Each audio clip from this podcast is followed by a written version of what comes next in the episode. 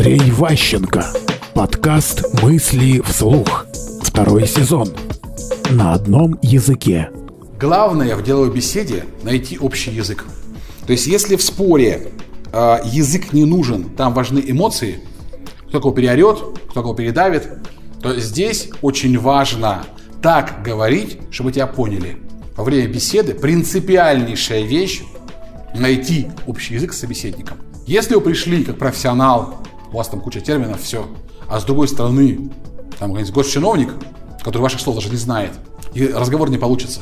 То есть в деловой беседе обязательное условие найти общий язык с собеседником. Нельзя допускать до беседы тех, кто говорит только со своими. То есть вот если пришел там ваш какой-нибудь технический директор пришел на встречу с госчиновником, наверняка будет скандал.